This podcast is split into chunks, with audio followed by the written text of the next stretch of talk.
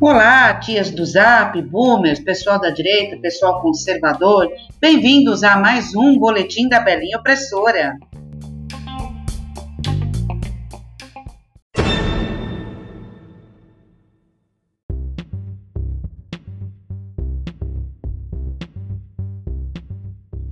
Bom dia a todos, menos para Luiz Henrique Mandetta. Luiz Henrique Mandetta, que disse no dia 12 de agosto passado a UOL que prefere aquele caminho do que esse caminho de mandar as pessoas tomarem cloroquina. Queimou a língua essa semana quando a China atualizou, pela primeira vez desde março, as diretrizes de tratamento e diagnóstico contra a Covid-19 e, na última quarta-feira, dia 19, autorizou o uso de cloroquina para tratar a doença. Enquanto o ministro da Saúde, Mandetta, recomendava que os pacientes com suspeita de Covid-19 ou mesmo com a doença confirmada, que não tivessem sintomas graves, fossem tratados em casa, de forma a evitar um risco maior de contágio e a superlotação das unidades de saúde, segundo o ministro, esse protocolo era recomendado pelos principais pesquisadores do país e do mundo a tal da ciência que ele fala, né? Certo, muito bem. Fica evidente que Mandetta, por alguma razão obscura, não queria que os doentes de Covid-19 se recuperassem, mas que tivessem seus sintomas agravados para que fossem internados. Sem dúvida, isso levou à morte de milhares de brasileiros. Boa parte daqueles 100 mil que ele costuma dizer que é culpa do Bolsonaro. O mesmo Bolsonaro, cujo governo foi o que mais investiu recursos para combater a crise do coronavírus no mundo. O mesmo Bolsonaro que decretou estado de emergência em fevereiro, mas como havia o carnaval, foi ignorado por prefeitos, governadores e pelo próprio Mandetta, que afirmou: não é necessário que as pessoas entrem em pânico. Hum, não é à toa que a hashtag Mandetta Genocida está nos top trends do Twitter desde ontem. E você, tia do Zap? Você acha que o Mandetta agiu correto? Que ele queimou a língua? Ou você vai votar nele em 2022 para ser o seu presidente? Qual é a sua opinião sobre isso? Comenta lá no meu Twitter, tia do Zap. Ah, ajuda a tia aqui. Dá esse, esse eh, resposta para mim.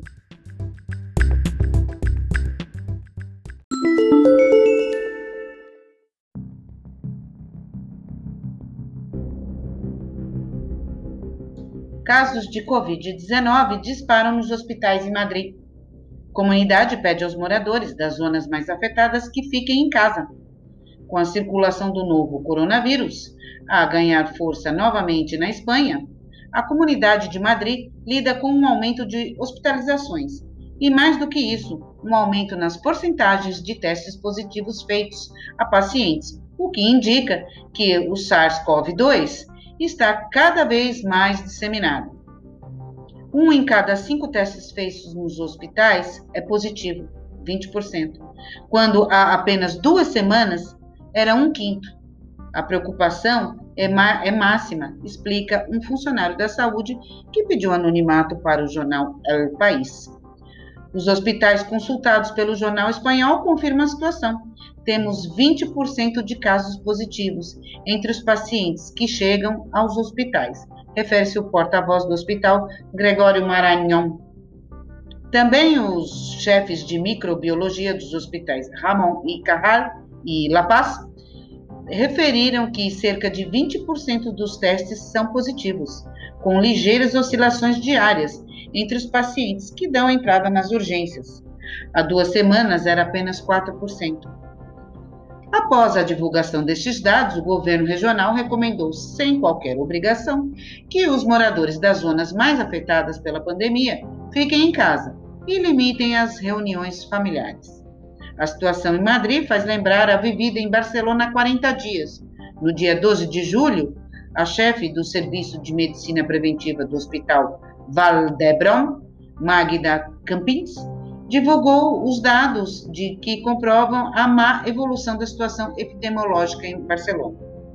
Os dados esses correspondem agora às atuais porcentagens dos hospitais em Madrid, E aí, gente, essa, essa pandemia aí vai embora, não vai embora? O negócio é ficar em casa, não é ficar em casa. Ah, eu já não sei mais nada disso, viu? Eu só sei que tá feio o negócio lá na Espanha ainda.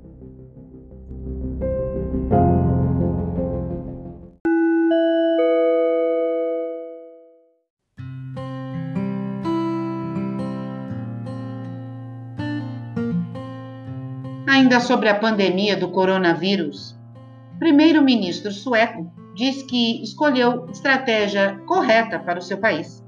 O primeiro-ministro sueco, Stefan Löfven, defendeu este sábado que o seu país escolheu a estratégia correta contra a pandemia, apesar do número de mortes na Suécia ter sido superior ao resto dos países escandinavos.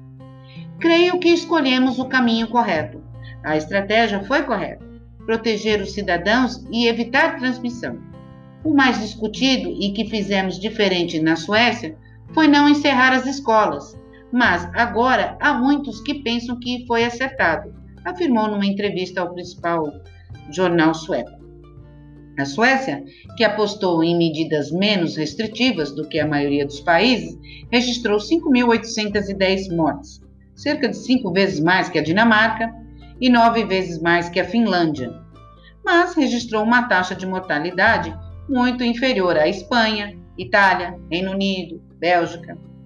Ao contrário do que muitos países nórdicos, que encerraram os espaços públicos na primavera, mas não confinaram a população, a Suécia optou por muitas recomendações e algumas proibições, sem com isso levar ao fechamento de escolas, bares e restaurantes. Na entrevista, o primeiro-ministro sueco salientou que será inteligente esperar pelo resultado de uma comissão de investigação criada pelas autoridades suecas para chegar à conclusão definitiva sobre a estratégia adotada no país. Stephen Lofven apoiou ainda a decisão da Agência de Saúde Pública sueca de não recomendar, de momento, o uso de máscaras. Dizem, e eu acredito nisso, é que não se deve ser ferramenta principal. O importante é manter distância social, os testes e os rastreios, defendeu o primeiro-ministro. Engraçado é que o primeiro-ministro sueco, em momento algum, foi chamado de genocida por defender as mesmas posturas de Jair Bolsonaro face à pandemia do Covid-19. Tem alguma coisa errada que não está certa, né, tia do Zap? Eu também acho.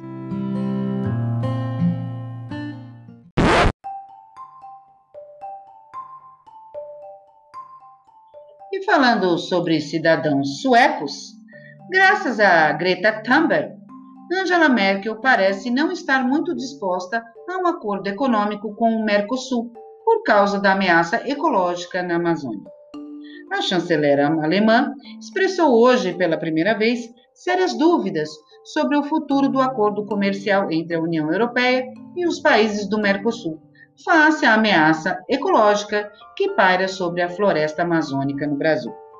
Temos sérias dúvidas de que o acordo possa ser aplicado conforme o planejado quando vemos a situação na Amazônia, afirmou a porta-voz de Angela Merkel, Stephen Seibert. Esse acordo de livre comércio foi assinado no ano passado entre União Europeia e Mercosul, Brasil, Argentina, Uruguai e Paraguai. Mas, para ser validado definitivamente, ainda deve ser ratificado por todos os parlamentos nacionais, o que não é o caso.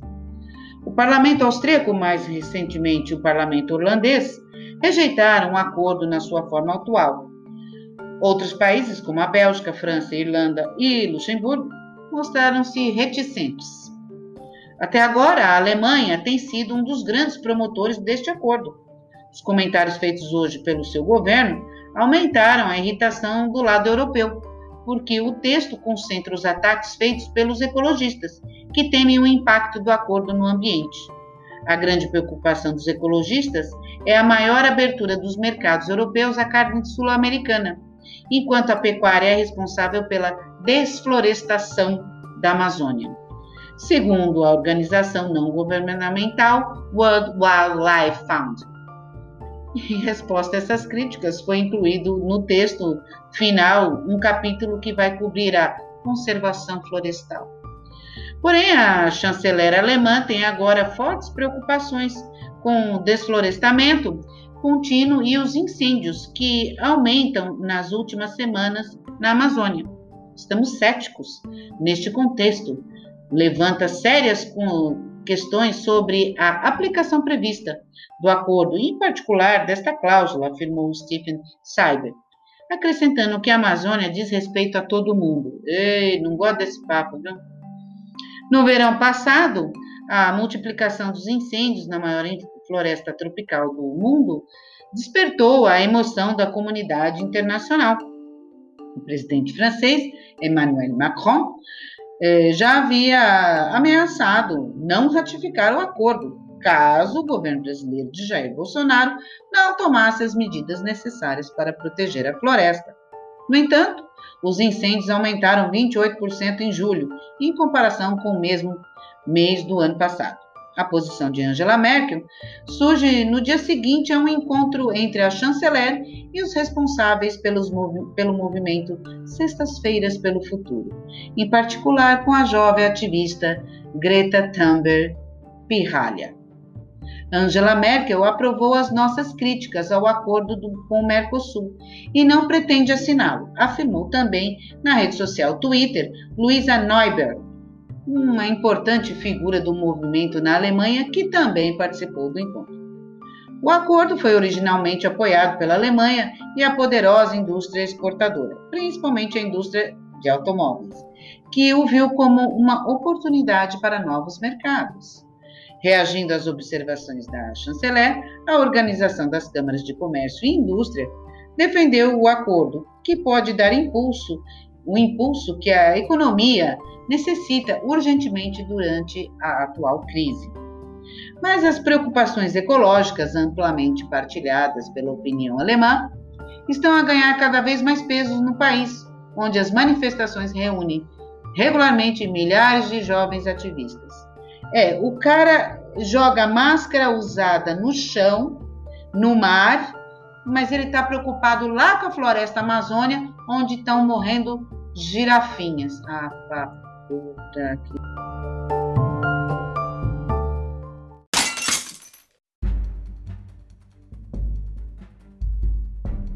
Falando em Greta Pirralha, alguém sabe me dizer se ela comentou sobre isso aqui, ó?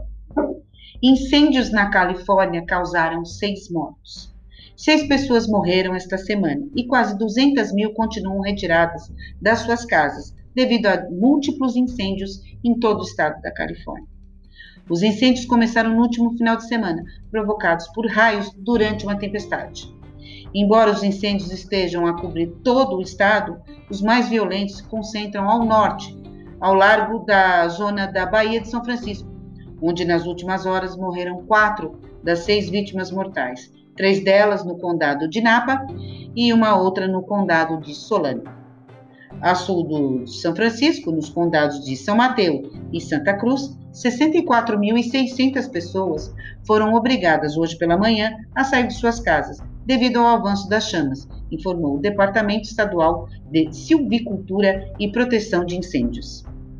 Dos 30 incêndios nesse momento ativos na Califórnia, a maioria começou no final de semana, quando se registrava uma onda de calor e numerosas trovoadas, durante as quais caíram 10.800 raios, que se estima serem responsáveis por 360 incêndios.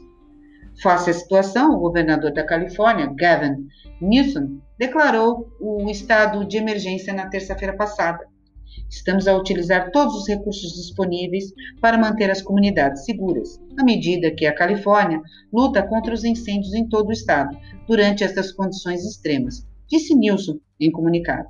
No domingo, o Vale da Morte, ao sudeste da Califórnia, registrou 54 graus Celsius, possivelmente o registro mais elevado na Terra em quase 90 anos.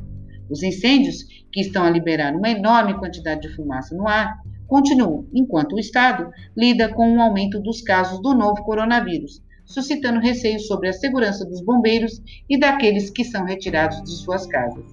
Eu não vi um piozinho da Greta sobre isso aqui, sobre os incêndios na Califórnia, tampouco sobre a pandemia do coronavírus. Alguém viu? Ela não fala mal do chinês, né? Gracinha.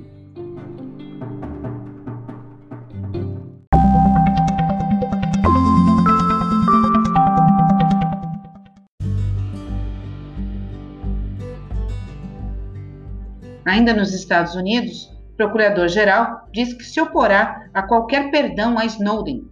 O procurador-geral dos Estados Unidos disse que se oporá com veemência a qualquer tentativa de perdoar Edward Snowden, antigo funcionário da Agência de Segurança Nacional, depois do presidente norte-americano ter sugerido que ele o considerasse. As declarações do procurador-geral, William Barr, numa entrevista à agência Associated Press, foram feitas dias depois do presidente Donald Trump ter, eh, ter dito que iria olhar a situação e ver se perdoaria Snowden, acusado ao abrigo da lei de espionagem em 2013 de revelar pormenores altamente confidenciais de programas de vigilância governamental.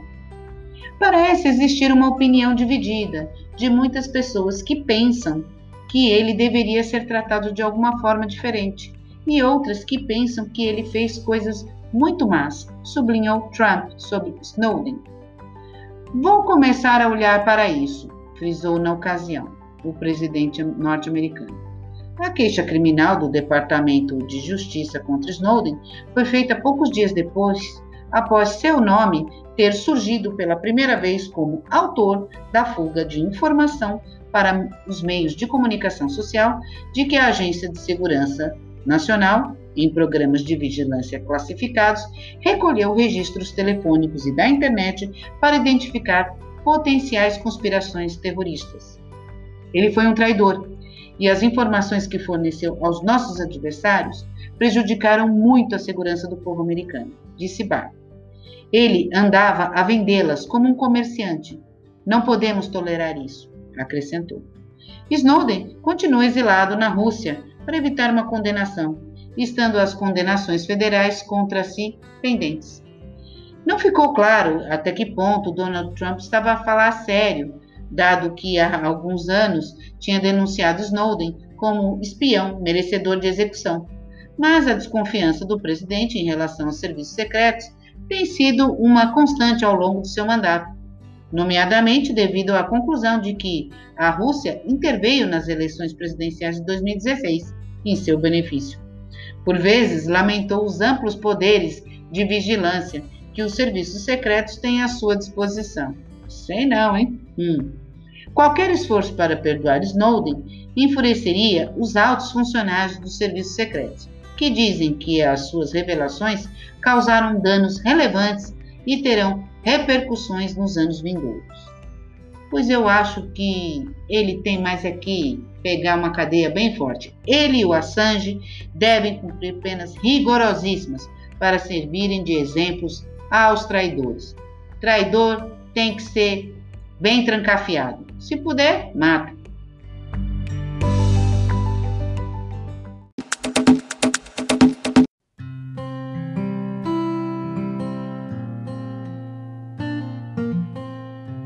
Momento fofura do boletim. Panda gigante nasceu no Jardim Zoológico de Washington. Um panda gigante nasceu hoje no Jardim Zoológico Nacional de Washington, nos Estados Unidos, anunciou a instituição, referindo-se que a mãe, Mei Xiang, começou de imediato a embalar a cria. A instituição adiantou que a equipe do zoo, dedicada ao panda, ouviu a cria a fazer ruídos de bebês pandas. Ah, bem fofinho. Os pandas gigantes são um símbolo internacional da vida selvagem, ameaçada e de esperança. Com o nascimento desta preciosa cria, estamos encantados por oferecer ao mundo um tão necessário momento de pura alegria, disse o diretor do Instituto Nacional de Zoologia e Biologia da Conservação, Stephen Monfort. O responsável do instituto acrescentou que, devido à idade, as hipóteses da panda gigante se reproduzir eram reduzidas, porque a Mei Xiang é de idade materna avançada. Sabíamos que as hipóteses de ela ter uma cria eram escassas. No entanto, queríamos dar-lhes mais uma oportunidade de contribuir para sua espécie, sublinhou Stephen Monfort. O Zoológico Nacional de Washington revelou na sexta-feira que a panda Mei Xiang parecia estar em trabalho de parto Mei Xiang tornou-se cada vez mais agitada e começou a lamber o corpo, ambos os sinais de que o trabalho de parto provavelmente já começou. transmitiu, usou no Instagram e no Twitter. A nossa equipe da Panda Gigante está acompanhá-la de perto através da Panda Cam para a chegada da cria, referiu-se à instituição. Mei Xiang tem passado a maior parte do seu tempo dentro de casa, numa pequena toca, onde criou um ninho com ramos. Embora o local pareça minúsculo para uma panda gigante, o jardim zoológico disse que as pandas na natureza dão à luz em pequenas covas. As pandas gigantes nascem, quando nascem, são cor-de-rosas e sem pelo. A pelagem preta e branca vem mais tarde. Mei Xiang já teve três filhos: Taishan, Baobao e Beibei. Aos quatro anos, todas foram transportadas para a China, ao abrigo de um acordo que os Estados Unidos têm com o governo chinês. Aos 22 anos, Mei Xiang, alvo de um processo de inseminação artificial, é a panda gigante mais velha a dar à luz com sucesso nos Estados Unidos.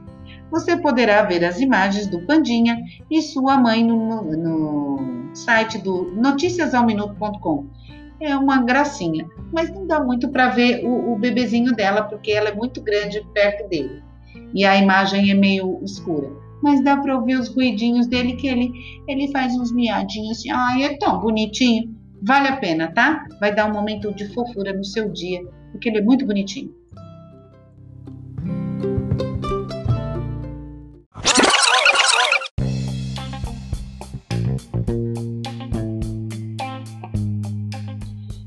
Foram os destaques de hoje, sábado 22 de agosto de 2020 Sábado ensolarado com um lindo céu azul na região de Lisboa, 28 graus. Eu espero que gostem, comentem e principalmente compartilhem este podcast nas suas redes sociais. Hoje, às 20 horas, no canal da Belinha Opressora no YouTube, teremos uma live com o pastor Liomar, pré-candidato a vereador no Rio de Janeiro. Falaremos sobre os problemas da cidade, do país e a opinião do convidado sobre como solucionar tudo isso. Eu conto com a presença de vocês lá no chat. Não esquecem? Hoje às 20. Obrigada a todos. Um excelente sábado, um excelente final de semana e até o próximo Tim da Belinha Opressora. Tchau, um beijo!